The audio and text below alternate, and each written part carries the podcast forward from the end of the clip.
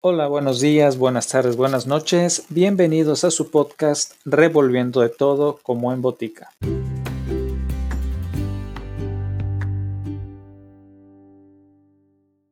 En esta ocasión, acompáñenme en el viaje conociendo los cuentos de hadas de los hermanos Jacob y Wilhelm Grimm, quienes fueron eruditos, filólogos e investigadores culturales, lexicógrafos y escritores alemanes que coleccionaron y publicaron juntos folclore y libros durante el siglo XIX.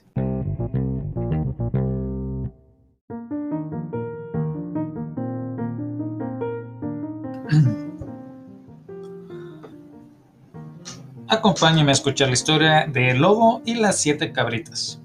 Érase una vez una vieja cabra que tenía siete cabritas, a las que quería tan tiernamente como una madre puede querer a sus hijos. Un día quiso salir al bosque a buscar comida y llamó a sus pequeñuelas.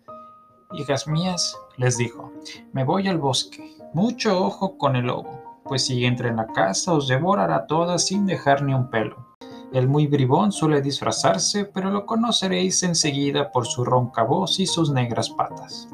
Las cabritas respondieron, Tendremos mucho cuidado, madrecita, podéis marcharos tranquila. Despidióse la vieja como un válido y confiada emprendió su camino. No había transcurrido mucho tiempo cuando llamaron a la puerta y una voz dijo, Abrid, hijitas, soy vuestra madre, que estoy de vuelta y os traigo algo para cada una. Pero las cabritas comprendieron por lo rudo de su voz que era el lobo. No te abriremos, exclamaron. No eres nuestra madre. Ella tiene una voz suave y cariñosa y la tuya es bronca. Eres el lobo. Fuese este a la tienda y se compró un buen trozo de yeso. Se lo comió para suavizarse la voz y volvió a la casita, llamando nuevamente a la puerta. Abrid, hijitas, dijo. Vuestra madre os trae algo a cada una.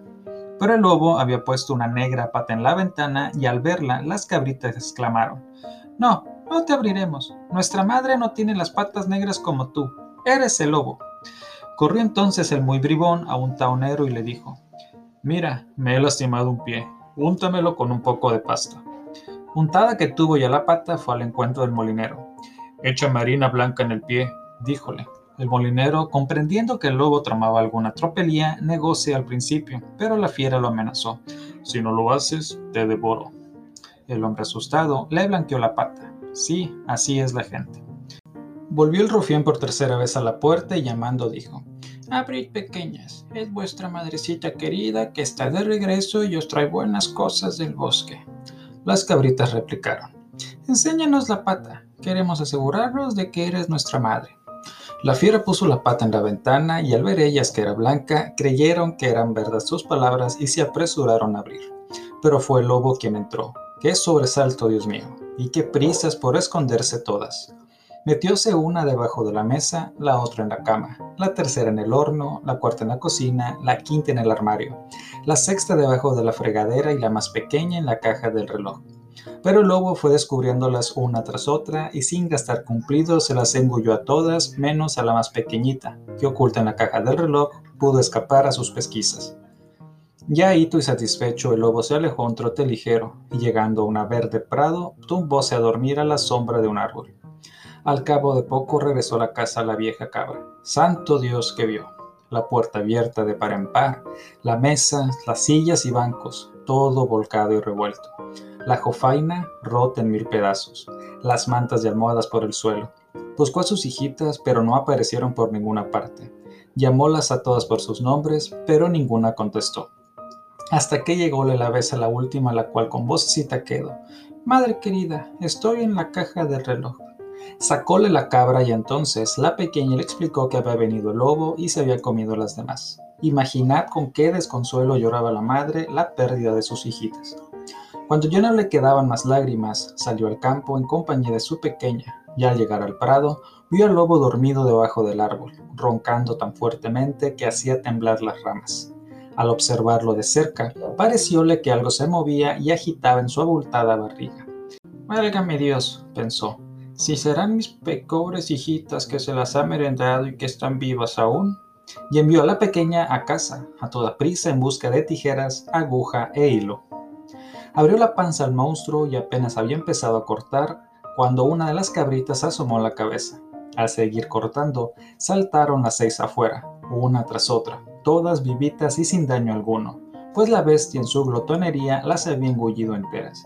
Ahí era de ver su regocijo, con cuánto cariño abrazaron a su mamaita y brincando como sastre en bodas. Pero la cabra dijo, Traedme ahora piedras, llenaremos con ello la panza de esta condenada bestia, aprovechando que duerme. Las siete cabritas corrieron en busca de piedras y las fueron metiendo en la barriga hasta que ya no cupieron más. La madre cosió la piel con tanta presteza y suavidad que la fiera no se dio cuenta de nada ni hizo el menor movimiento. Terminada ya su siesta, el lobo se levantó, y como los guijarros que le llenaban el estómago le diesen mucha sed, encaminóse un pozo para beber.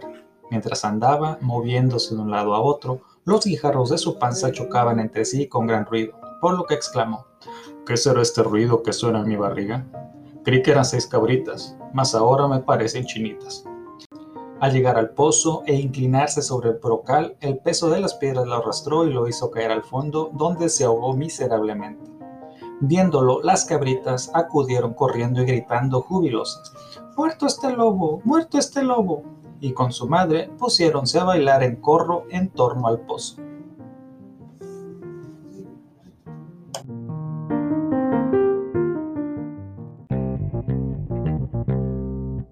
Eso fue todo por hoy. Gracias por acompañarme. Hasta el próximo episodio.